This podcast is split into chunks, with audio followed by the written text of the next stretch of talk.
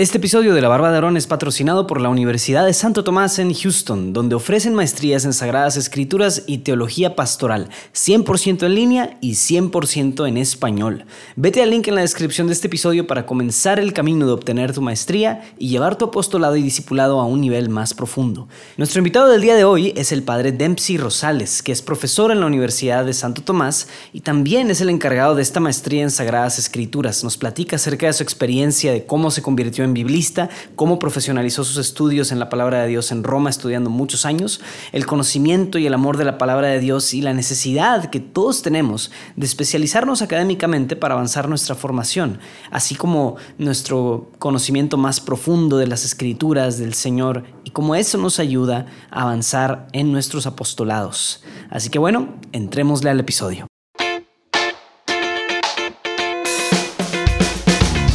Bienvenido a la Barba de Aarón.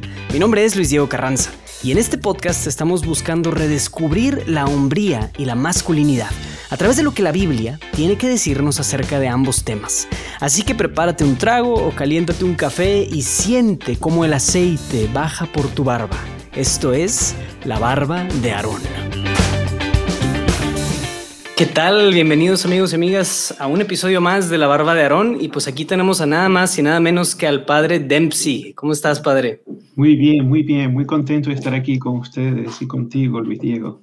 No, hombre, el gustazo es mío, padre. Ya y nos irás platicando un poquito de, pues, quién eres y todo lo que haces, las cosas en las que andas metido como un, pues, verdaderamente un instrumento de Dios para las Sagradas Escrituras. Y bueno, y pues como muchos de los que escuchan este podcast saben, pues aquí el, el programa realmente se trata de la palabra de Dios, o sea, se trata de ir como conociendo las escrituras y los hombres que están, las vidas que están relatadas ahí, y de ahí pues eh, ir como aterrizándolo a retos personales que como hombres estamos llamados a, asumir, ¿no? Y como redescubrir qué significa ser hombre, todo esto, ¿no? Pero creo que, pues, o sea, es una, pues una dicha tenerte aquí, padre. Yo creo que si tú nos pudieras tal vez platicar un poquito de, tal vez esto, ¿no? Tu, tu relación con la escritura, o sea, cómo este, como, yo sé que a lo mejor es algo muy súper amplio, ¿verdad? Pero a lo mejor, como un venezolano que de repente pues dice, oye, quiero estudiar las Sagradas Escrituras y pues se va a Roma a estudiar, o sea, ¿cómo, cómo funciona eso? O sea, ¿de dónde salió eso? ¿no? O sea, mejor un poquito la historia, para no irnos tan así amplio, un poquito de tu historia con la palabra de Dios y cómo fueron los pininos tal vez de, oye, no, Dios empezó a hacer esto en mí cuando yo era niño, no sé, viste una Biblia y te llamó la atención y la agarraste, o sea, ¿cómo estuvo ese, ese caminar? Ah, yo creo que nada de lo que dijiste de verdad sucedió. no le digan nada, no, no, nada de lo que dijiste. Por ejemplo, en mi casa, toda mi familia es católica, sí, nacimos una, una familia católica, pero no tengo memorias de yo ir a misa con mi familia un domingo, por ejemplo. Soy muy sincero, ¿no? La gente dice, pero padre, pues, soy cura. Sí, por la gracia de Dios, definitivamente por la gracia de Dios. No, en, mi, en mi casa, sí, el, ser católico es este, de nombre. O sea, el ser católico es ir a, una vez al año a la, a la, procesión de la Virgen, o cuando hay un bautizo, cuando hay un matrimonio o un funeral. Sí, este, mi madre nos puso en la Sociedad de la Virgen María desde pequeñitos, ¿no? Pero ya después, este, leer la escritura, no, nada que ver. Prácticamente mi contacto con la escritura era con los catequistas que tenían la primera comunión con el colegio católico en donde estaba. Allí es donde escuchaba, pero siempre es la escritura filtrada por otros, ¿no? no, porque yo la leía o no porque mis padres la leían delante de mí. Entonces, mi verdadero descubrimiento del Señor en la escritura fue cuando entré en el seminario. Ahí fue cuando comenzó entonces el, el proceso, ¿no? Poco a poco. Ya después cuando terminamos la, terminé la filosofía y paso a la teología, la teología la estudié en Roma, toda mi teología en la gregoriana. Y cuando terminé la teología, yo regresé de nuevo a Venezuela eh, para el proceso del diaconado y ser ordenado.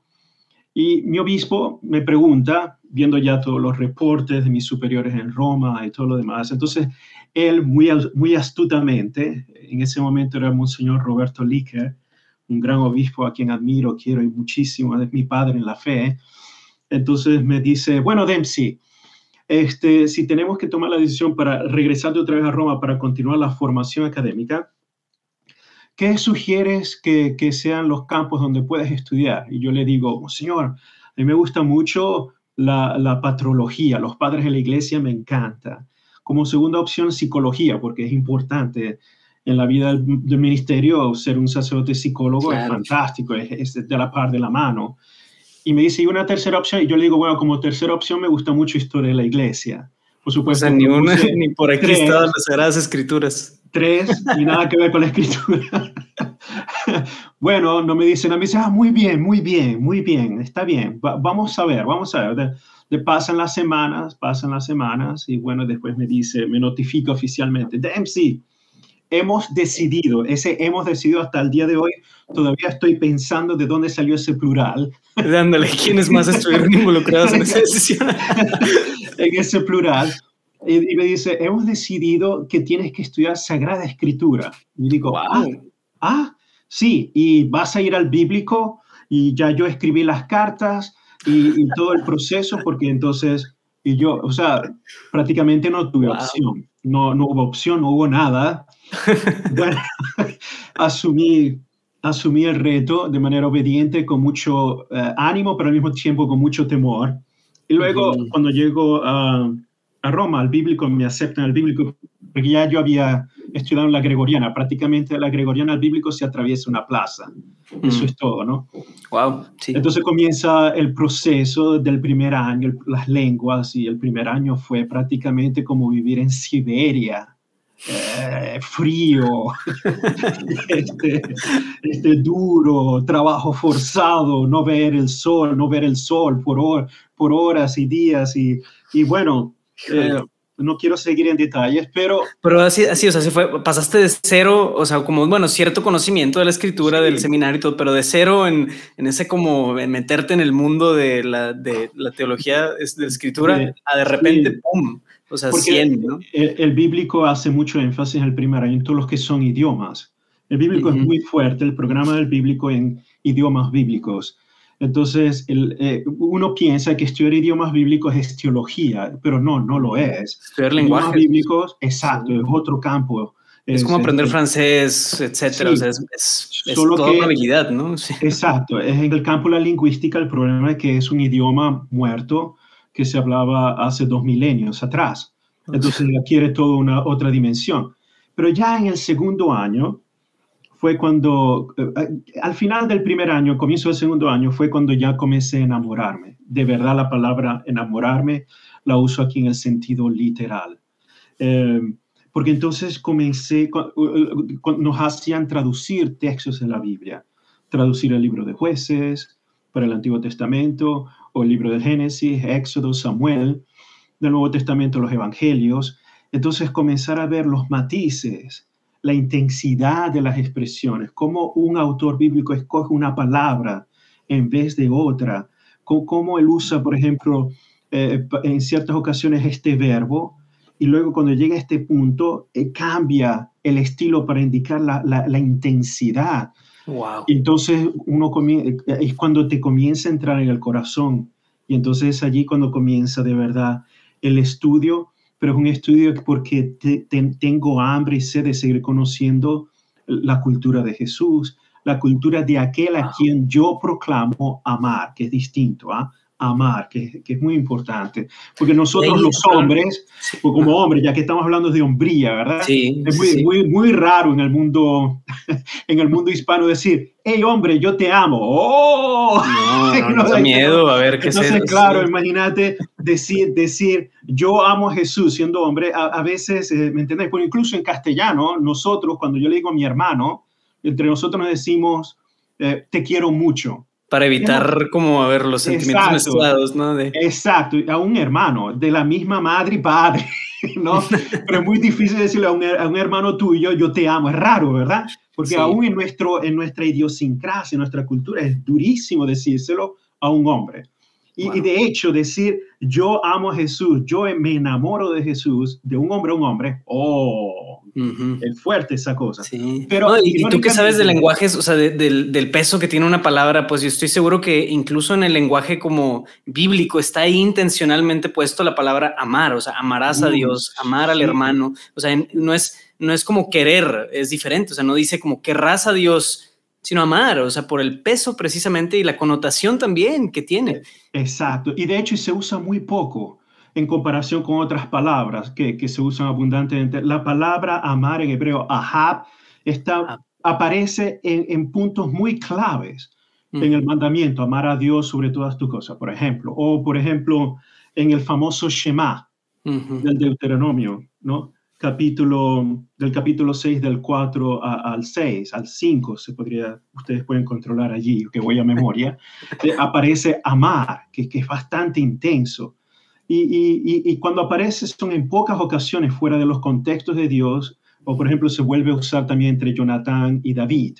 ¿no? Ah, sí, claro. aparece el mismo verbo, pero es muy raro que aparezca, ah. ¿No? Fuera de ese contexto de, de yo amar a Dios, ¿no? Interesante. Conozco más de, una, más de una persona que se escandaliza con ese pasaje de Natán y de, oh. Natán y de David, o sea, es como, oh, wow, porque dice, unas traducciones dicen, se besaron estos dos hombres, ¿no? Y muchos como, oh, no, no, no, no. No, pero aparece este, este amar, ¿no? Esta, eh, eh, esa, esa, palabra justamente en ese contexto. Aparte de allí, este, generalmente es Dios. Y es Dios quien ama. Y en los mandamientos yo amar, ¿no? Pero es un verbo muy especial, muy especial. Y, aquí este, es cuando lo comencé a experimentar ya como adulto, ya como cura, porque ya era cura, te puedes imaginar. ¿ah? Entonces uno dice, no, es que cuando se llega uno a ser cura es porque ya la gente a veces piensa ¿no? que, que, cuando uno es cura yo, no, no, no, tiene que lavar la ropa, no voy al baño, no, no, necesito agua y que prácticamente cuando me acuesto los ángeles del Señor vienen y me susurran al oído y al día, el día siguiente ya estoy como un pepino fresco. Ya, ya tienes la humildad de memoria. haciendo todo, diciendo todo. no, es un proceso como, todo, como todos los demás. Este, imagínense, y no me da vergüenza decirlo, al contrario, es mi vida, es mi, mi, mi historia personal única de Dios, es que prácticamente fue estando en el bíblico que comencé a poner la Sagrada Escritura, irónicamente, no fue mi decisión. Es allí, y esto lo he hablado con mi director espiritual, después, cuando estaba en Roma por, por años, ¿no?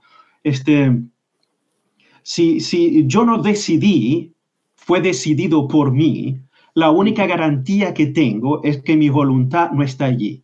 Esa es la única garantía. Es decir, si mi voluntad no está allí, es decir, que no es lo que yo quería en ese momento, quiere decir que con gran probabilidad es la mano de Dios que está actuando. Ándale, Interesante, ¿no? Interesante e, e, ese proceso de discernimiento. Y por eso, no, es, no es un proyecto tuyo de, a ver, yo quise estos resultados. así, o, no es la vocación de mi madre. Ándale, exactamente. porque muchas veces las mamás, cuando uno es pequeño, te lo... Te, claro, sí, sí, sí. Eh, hay, conozco familias en donde es más la vocación de la mamá que quiere que el hijo sea cura que el mismo hijo. Sí, sí, sí. Interesante, ¿no? Ese no es mi caso para nada, todo lo contrario. Padre, y así hace cuenta, o sea, vaya, pues yo me imagino, ¿no? Está el padre Dempsey, eh, ya, o sea, pues como con este primer año, o sea, fue como aprender a hablar el idioma de estos autores, ¿no? De los originales, o sea, porque ya así no hay intermediarios, quieras o no, siempre que hay una traducción, hay un intermediario. Entonces ahora Dempsey está, el padre Dempsey está, de cuenta, hablando directamente con ellos y tú empiezas a percibir esos énfasis, esos detalles y esas cosas que hacen que despierte en ti un, como un, cierto discipulado más profundo, ¿no? O sea, yo lo que he visto es que a veces pasa lo opuesto, ¿no? O sea, conforme más nos academizamos, o sea, nos hacemos más académicos, más se hace Siberia, ¿no? A veces más fríos, más calculadores, o sea, y no es tan fresco el, el, el discipulado, ¿no? Pero, pero cuando hay una academia, por así decirlo, bien, bien establecida y a la vez rica en el espíritu, como que, o sea, produce personas muy formadas para poder llevar la evangelización, llevar otras cosas, o sea, como que da mucho fruto, pues, o sea, y más una preparación bien hecha, ¿no? O sea, que, que simplemente yo leer la Biblia solito y listo, ¿no? Porque a pesar de que digo, la palabra de Dios, que aquí de hecho tengo la Biblia de The Great Adventure, ¿no? Haciendo referencia a la Biblia en un año, o sea, es, es, lo que entiendo es que es una persona, ¿no? Es como casi, yo alguna vez escuché que la Biblia tiene las, es como Cristo en que es de dos naturalezas, ¿no? Posee esta parte divina, pero a la vez esta parte humana, ¿no? Que fue escrito por personas, pero es una persona misma en, en Cristo, ¿no? O sea, que es la palabra quien nos habla, ¿no? Entonces, o sea, eso es bien bonito como nunca perderlo de vista, sea uno un académico o sea uno simplemente un mortal con una Biblia en sus manos, ¿verdad? O sea, nunca perder eso de vista, ¿no? O sea, entonces así fue tu experiencia. Bueno, eh, más o menos con muchas direcciones espirituales, porque este, sí, el mundo académico es frío, ¿no? Cuando uno comienza a leer comentarios, teorías, opiniones, propuestas, es un océano que no tiene fin y muchas veces cuando comienzan las propuestas de grandes personalidades, grandes mentes, uno dice, pero bueno, todo lo, toda mi, mi mi fe devocional desde cuando era niño se destruye y uno entra a una cierta crisis, ¿no? Es, eh, eh, es, normal y entonces ahí es donde comienzo, ¿dónde, dónde está la fe? ¿Dónde está este aspecto espiritual? Y bueno, a, mí me ha ayudado mucho, muchísimo, son los, los, comentarios, pero también los, las, los, las reflexiones espirituales de los padres de la iglesia, San Juan Crisóstomo, el mismo Jerónimo, Dios mío, esta gente ellos eran todos biblistas, pero al mismo tiempo teólogos, al mismo tiempo pastores, al mismo tiempo cristianos. Sí, buenos cristianos, sí. Eran todo uno. Yo los admiro muchísimo porque hoy en día encontramos un gran bíblico, un gran académico, pero en la vida pastoral tiene cero. Después, Pero encontramos el, el otro que es fantástico en la vida pastoral, pero, al momento de dar razones intelectuales de la fe, no hay nada. Claro. Entonces, ¿dónde estamos? Estamos prácticamente en un mundo de extremos, extremos aislados. Incluso cuando estudiamos teología. ¿Cómo estudiamos teología hoy? La estudiamos aislada, la pastoral de una parte, la catequética de otra parte, la Biblia de otra parte, la, cristología de otra parte, y, y todo separado. E, eso era imposible en los primeros tiempos, era todo uno. ¿Cómo vamos a decir, Pablo, Pablo era todo uno, era el paquete completo. Igual todos los padres a la iglesia, todo era el paquete completo. Por ejemplo, a mí me, me gusta mucho poner este ejemplo, al menos para nosotros occidentales, el ejemplo de San Agustín. Yo veo que en academia aquí en Estados Unidos, sobre todo en Estados Unidos, se enfatiza mucho en las, en las, escuelas católicas San Agustín como el teólogo y se estudia solo algunas secciones de Agustín como solo teólogo dogmático, pero Agustín era un gran pastor. Agustín era un ser humano, un discípulo. Agustín era, estaba lleno de, de, grandes limitaciones y nadie lo llama, nadie lo denomina como también un biblista, pero un gran biblista. Uno de los primeros que trataba de, de, organizar los problemas sinópticos, de dar respuesta a cuestiones serias de, de, que hoy en día, hasta el día de hoy, estamos estudiando en la academia bíblica. Pero era todo uno, solo que tenemos la tendencia a agarrar un personaje de estos magníficos y los cortamos en pedacitos y solamente para simplificarlo, ¿no? Exacto, no, o sea, es todo uno, todo uno. El párroco, al igualmente que el teólogo, tienen que ser, tienen que estar en el mismo nivel. Es ideal lo que estoy diciendo. Otros dirán, bueno, padre, perdiste, Lo, perdiste las tuercas en el cerebro porque eso no va a ser posible. Pero estoy hablando de manera ideal. Estoy de manera, imagínate, yo a veces me, meto en la cabeza, ¿no? Ir a una homilía de Juan Crisóstomo, eh, la, lengua de oro, que todo el mundo quedaba hipnotizado. ¡Wow! Un gran teólogo. Era obispo, sí, era pastor, sí, era teólogo, sí, era, era eh, eh, director espiritual, sí. Al mismo tiempo, era un mártir, mártir, bueno, lo, lo, persiguieron, lo, Digo Martín en el sentido que dio, testimonio de la fe, lo persiguieron, estuvo en exilio, no perdió la fe, aún seguía haciendo su ministerio, viviendo su vida de dedicación a Dios. Increíble. ¿Y dónde sacamos uno así? Ah? O por ejemplo, Oscar Romero, gran hombre, oh, gran hombre, ¿no? Gran hombre, solo que a, veces nosotros tenemos tendencia a agarrar uno de estos personajes y manipularlos políticamente, ¿no? Como Oscar Romero pero es un gran hombre. Ahí tenemos también el paquete completo. Nadie, nadie habla de Oscar Romero como un teólogo formado en Europa. Nada, nadie habla de eso. Nadie habla. Entonces solo lo, lo, usan con este tipo de... de, Propaganda para cierto movimiento o así, ¿no? Propagandas amarillistas. disculpa que me emociono mucho a la hora de... No, adelante, padre. pero, pero, es normal. Es normal. Entonces, hoy en día nosotros tenemos la culpa de estar formando de esa manera. Eh, por ejemplo, cuando estaba en, formación con los jesuitas, me acuerdo mucho en Roma, se decía, nosotros para hacer la distinción, y también los, nuestros profesores decían, bueno, este, esto se creó como una teología databolino. ¿Qué cosa quiere decir esto? Son teorías teológicas y expresiones teológicas que se crean desde el escritorio. Pero lo mm. ideal es crear teología desde las rodillas, ¿Qué quiere decir? Desde el punto de vista del que reza, del que está con el pueblo, del que está entrando dentro de la realidad del otro. Es allí donde, donde encontramos la verdadera teología, el lugar teológico, en el sufrimiento del otro, en la necesidad del otro, en lo que, en lo que está delante de mí. ¿Cómo puedo rechazar la realidad que está delante de mí? Pero entonces nos encontramos después a leer libros de teología por personas que nunca salen del escritorio. Claro. Ah, pero ¿qué estamos diciendo aquí? Ah, ah sí, eh, los padres de iglesia no, no eran nada de eso, era todo lo contrario. Wow. y diría ahí, padre, o sea, yo, me, me, resuena muchísimo esto que dices, o sea, porque digo, yo, un, yo he llevado algunos diplomados de filosofía y demás, y hace cuenta, el de filosofía griega, oye, pues bueno, estudias a estos hombres, estos señores que vivieron hace mucho siglos, qué bueno, ¿verdad? Oye, pues súper bien, y Platón, la verdad, o sea, digo, filosóficamente hablando, pues es una riqueza tremenda, ¿no? Pero luego estudiamos filosofía medieval, y yo, hace cuenta, durante todo ese diplomado, experimentaba como esta idea de, oye, estos no solo son filósofos, sino que son mis hermanos en Cristo, ¿no? O sea, y tengo cierta como conexión especial con ellos. Y lo mismo sucede con cómo ellos se sentían a la hora de abarcar estos temas. Como decías, no soy una más filósofo o no soy una más teólogo, soy discípulo. Y, y, por, y soy discípulo y por lo tanto hago filosofía, ¿no? O sea, esa es mi motivación para hacer las cosas con excelencia, para ser metódico, para toda esa, esa riqueza, ¿no? Y yo creo que a veces podemos perder eso de vista, ¿no? Incluso también cuando leemos la Biblia a veces tendemos a simplificar, decir, ah, oh, pues pasó esto y esta es la vida de este hombre. Y Dios ve el paquete completo también, o sea, Dios ve la vida de, ve toda la vida de estos personajes, nuestras vidas, y no nos descalifica. Eso es lo más bonito, ¿no? O sea, como Dios ve todo lo que Él quiere hacer y nos, nos, nos inserta en su plan de salvación a pesar de, o sea, a pesar de los muchísimos defectos que podemos tener, ¿no? O sea, entonces eso es bien especial también, ¿no? Eso es en clave de discipulado, pero a la vez en clave académica también no perder eso de vista, ¿no? A veces tendemos a simplificar y esa simplificación es la que nos hace tener una versión muy simplista de las personas, de las cosas, cuando hay que analizar, como bien dices, el paquete completo.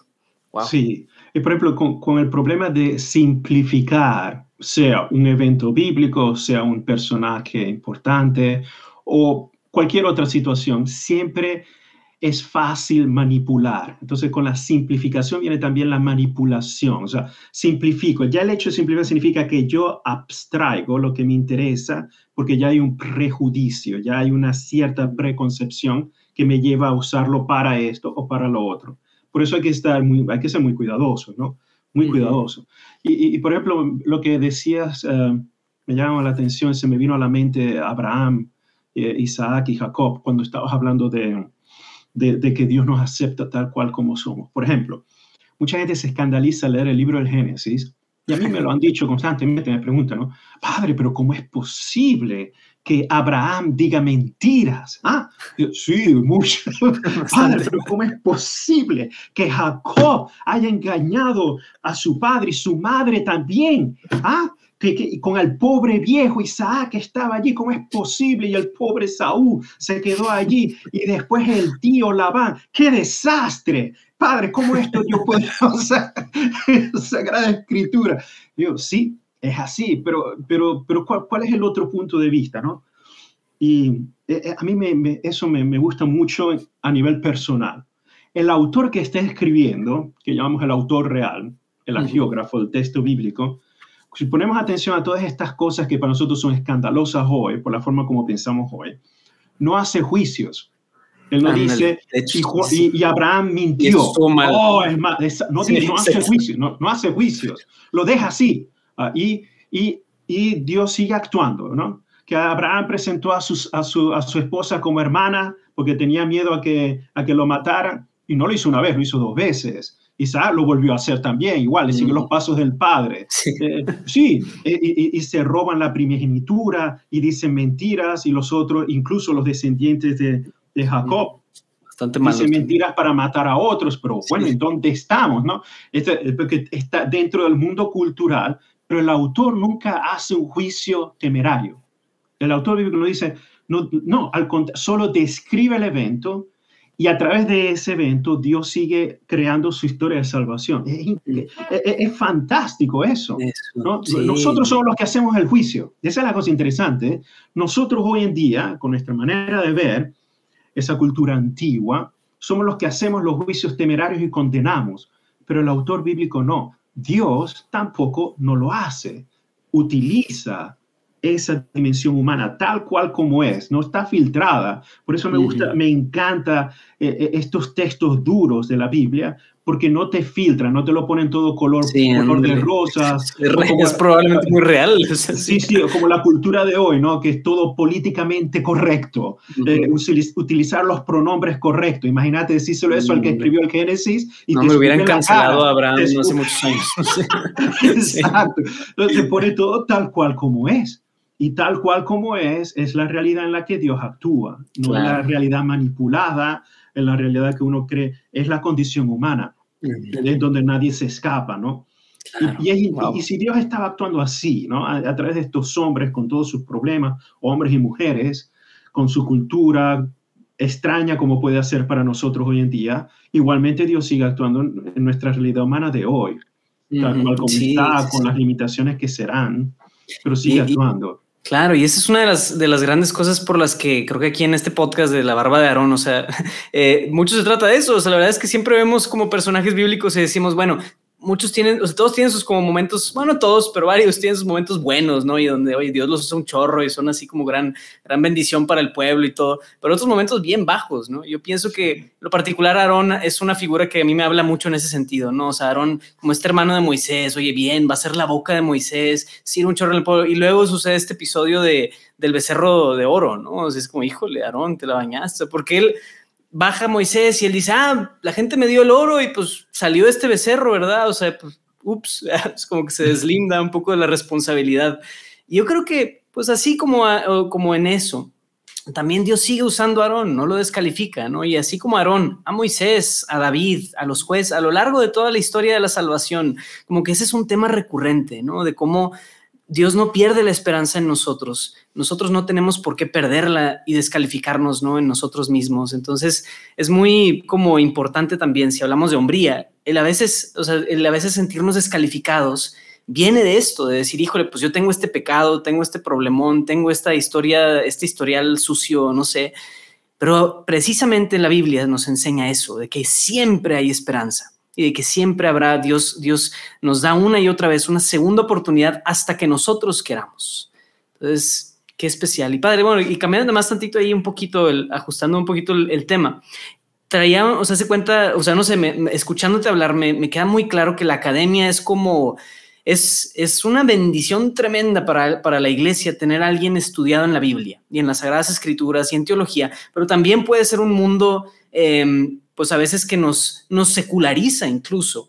Eh, si no somos cuidadosos. Y honestamente, si me preguntas, si no tienes un buen programa de estudios, o sea, si tienes también una academia fría y seca y demás, puede afectar en tu discipulado. Entonces, pues yo desde hace algunos, algunos meses eh, venía escuchando acerca de la Universidad de Santo Tomás, que es donde creo que, pues bueno, tú trabajas ya desde hace como unos 12 años, creo. Sí, exacto. Este, y pues sí, o sea, hace cuenta, yo digo, veo esa universidad, veo el plan que, el plan tanto de estudios como la oferta académica y demás, y digo, oye, o sea, se ve muy bien, o sea, ¿cómo, cómo funciona? Y platícanos un poquito, sobre todo para quienes andan ahí curiosos de decir, ah, pues oye, como que traigo la inquietud de ya sea estudiar Sagradas Escrituras o teología pastoral, o ver, ¿por qué debería de meterme hoy, hoy mínimo ve, meterme al link de, de, este, de la Universidad de Santo Tomás en Sagradas Escrituras? A ver, o sea, platícanos un poquito, padre, ¿cómo, ¿Cómo no?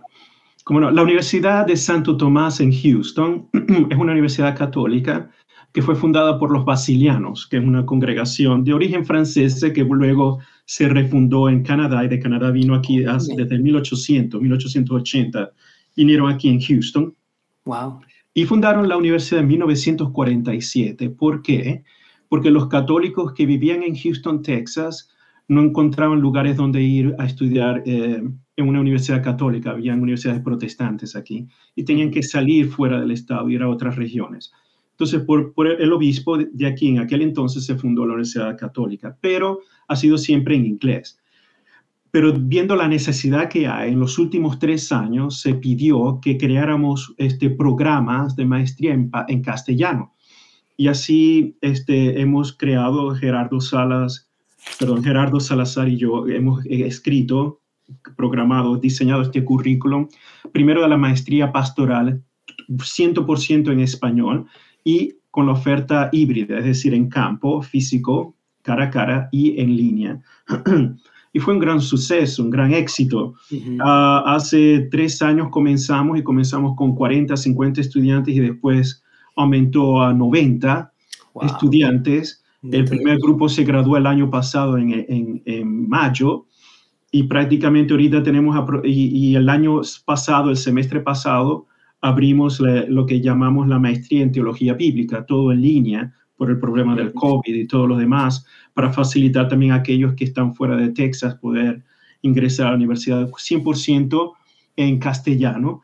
Y prácticamente ahora tenemos en total de estos dos programas, 100% en castellano, aproximadamente 200 200 estudiantes registrados. Eso, o sea, si yo quiero estudiar y estoy en Venezuela, en Costa Rica, en México, ¿puedo hacerlo? Sí, por ejemplo, yo ahorita tengo en mi curso un sacerdote que vive en Tokio y está tomando mi curso de, de, evangelios sinópticos. Por ejemplo, el semestre pasado di introducción al hebreo bíblico y tenía estudiantes de Venezuela, de Ecuador, de Cincinnati, Minnesota, eh, Colombia y Perú, aparte de todos aquellos que estaban en, en, Estados Unidos en diversas zonas, ¿no? Todo en línea, pues entonces no hay ningún problema. La ventaja es que al, final, al terminar la maestría, 100% en español, tienen el título de la Universidad de Santo Tomás. Es una universidad acreditada y establecida. Y, por supuesto, es un título académico universitario americano. En, eso consiste, ¿no? Y, y, bien, eh, y estamos haciendo lo mejor que podemos para adaptarnos a los precios, porque el problema también en Estados Unidos es siempre que no hay la equivalencia de lo que se pagaría en una maestría fuera de Estados Unidos con lo que se pagaría en Estados Unidos. O, oh, por cierto, he, tenido ya varios estudiantes de México. Tuve el año pasado uno de, la, de México y de Monterrey ah, y tomaban las clases en línea. No. Wow, no es por nada, pero la verdad, esa maestría, esas maestrías llevan haciéndome ojitos un buen tiempo ya. Yo espero poder estar, eh, Dios, Dios mediante ahí. Pero qué increíble. Entonces, pues sí, definitivamente, si pues alguien que nos está escuchando siente la inquietud, pues de de entrar más profundo pues en el conocimiento tanto de la teología en la, en la teología pastoral, pero también en las Sagradas Escrituras, pues este es un excelente lugar por donde empezar, o al menos empezar a ver ahí las opciones, la oferta, etcétera. Entonces, los animo muchísimo a que le echen un vistazo. Y por último, platícanos un poquito de cómo fue tu experiencia metiéndote en la Biblia en un año, ahí con Fray Sergio ah. Serrano. ¿Cómo está ahí el asunto? Sí, fue muy providencial. De hecho, yo no tenía idea de que estaban buscando alguien en español o que se estaba promoviendo en español. De repente fue que me contactaron a través de personas que conozco aquí en Estados Unidos, o, creo que eh, José Manuel de, Urquidi, de Juan Diego Network, este, escuchó de mí a través de personas que trabajan en el Ministerio Pastoral aquí en Estados Unidos y me preguntó, y yo dije, bueno, sí, sí, está de, según mis horarios de trabajo y todo lo demás. Entonces comenzó el proceso de selección, pero era selección y yo no sabía que era una selección. Yo veía que, que, que tenía encuentros con la gente de Ascension Press y todo lo demás. Ah, durante todo ese proceso, yo no tenía idea que Sergio existía, el padre Sergio. el padre Sergio. Él, dice, no, padre, llámame Fray Sergio. Y yo, sí, pero se me escapa, vos sois padre, tranquilo.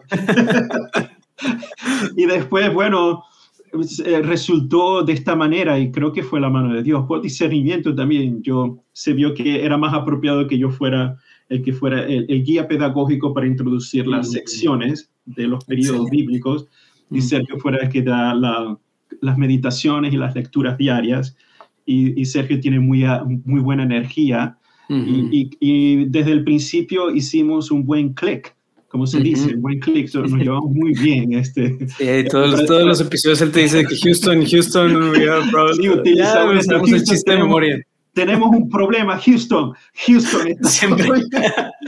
Yo creo que de aquí a que se acabe el año va a repetir el chiste. Saludos, Fray Sergio Serrano.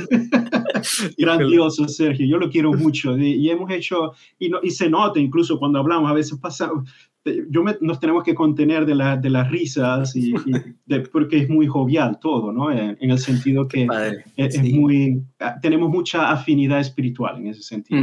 Qué bendición, padre, ¿no? Muchas gracias, Aife. Y, y, qué privilegio también, pues, para nosotros tenerte por aquí, pues, por todo lo que andas haciendo, pues, o sea, eres, eh, Dios te está usando muchísimo y pedimos por tu ministerio y para que el, Señor te siga usando. Em, y pues bien, o sea, ánimo a los que nos escuchan para ahí escuchar la Biblia en un año, ya vamos en el día a, hoy que estamos grabando esto, es el día 26. Eh, ya pronto, de hecho mañana hay un episodio de introducción ahí del Éxodo y a ah, partir de ahí entramos a la etapa del Éxodo y demás y pues bueno, ahí vamos a, a seguir caminando con la Biblia en un año. Pero para pues fines de la barba de Aarón, quisiera eh, como pues preguntarte, padre, de retos o de algunas recomendaciones que le puedas dejar a quienes nos escuchan.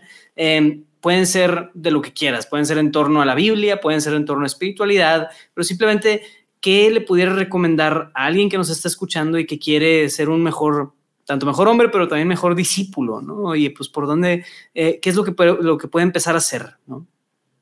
Escuchar, de verdad que sí, la noción del escuchar. ¿Por qué? Y esto es algo que he estado meditando últimamente. Cuando digo últimamente, en los últimos tres semanas.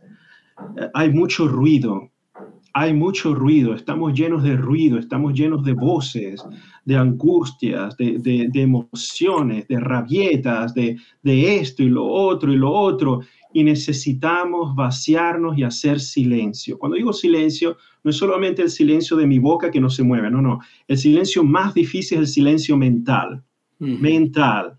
La imaginación es terrible, puede ser un instrumento muy poderoso para bien, para bien o para como lo usaba San Ignacio de, Loyola, para bien, para meditar la escritura, para meditar a Dios, utilizar la imaginación y los sentidos para que me ayude a enfocarme a Dios, pero también puede ser un instrumento de damnación, de destrucción. Y necesitamos hacer silencio para poder escuchar la voz de Dios, porque eh, prácticamente si no estamos creando una religión, estamos creando mensajes que no existen. Hay que escuchar a Dios, hay que escuchar a Dios, escuchar a Dios en la escritura, escuchar a Dios en el silencio eh, en mi habitación, en el silencio en mi casa, para los que están casados, en el silencio aún con, con tu esposa, que tu esposa te está y los niños y lo otro, y que hay que comprar la leche, hay que... ¡Ah! Entonces, no, un momento, esposa mía, niños míos o lo que sea, al menos 15 minutos, silencio y centrarnos de nuevo en lo que es importante, la esencia que es Dios porque si no nos volvemos un desastre, nos volvemos escleróticos antes del tiempo y, después el problema es que comenzamos a explotar, a explotar con rabietas, con cosas que, ni siquiera nos damos cuenta y nos transformamos en algo que después decimos, pero bueno, ¿y quién soy yo? ¿O qué soy yo ahora?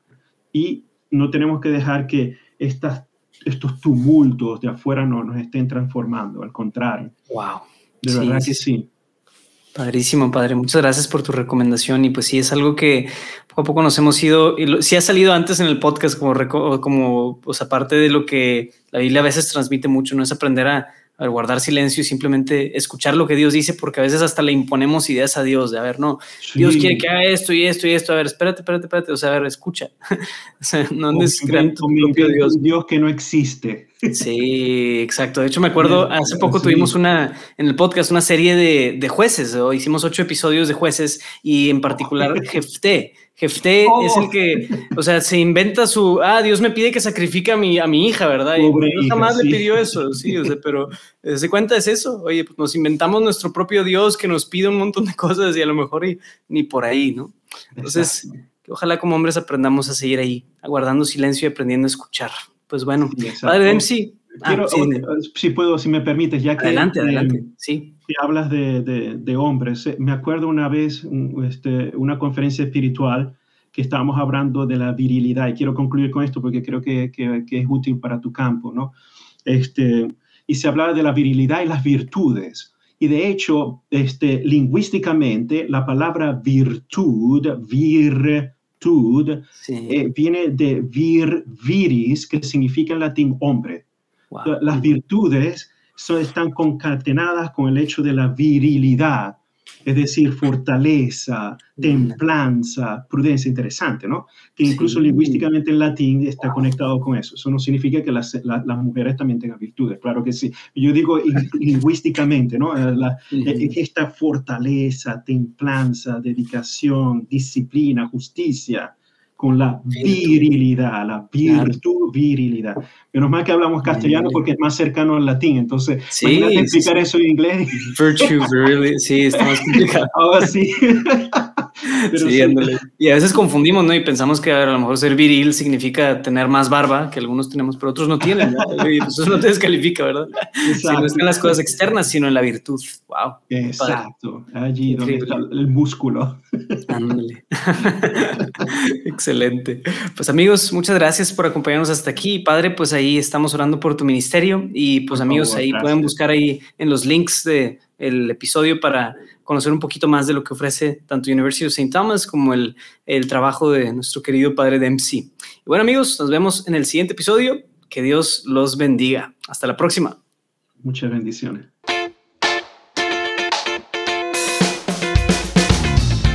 No te pierdas ningún episodio de La Barba de Aarón. Suscríbete a nuestro newsletter semanal en barba.jdn.app diagonal barba y recibirás un correo cada vez que se lance un nuevo episodio. Eso es barba.jdn.app diagonal barba. Puedes encontrarme en Instagram y seguirme como el podcast barbudo, pero por favor, por favor, por favor, te invito a que me escribas y me digas qué te está pareciendo todo esto, si te gustan o no te gustan los episodios, tienes alguna recomendación, etc. Puedes escribirme a luisdiego.juandiegonetwork.com o mandarme mensaje directo por Instagram. Si quieres echarme una mano extra, por favor apóyame dando un review de 5 estrellas en Apple y suscribiéndote en tu plataforma favorita de podcasts. Bueno, nos vemos la próxima semana. Dios te bendiga.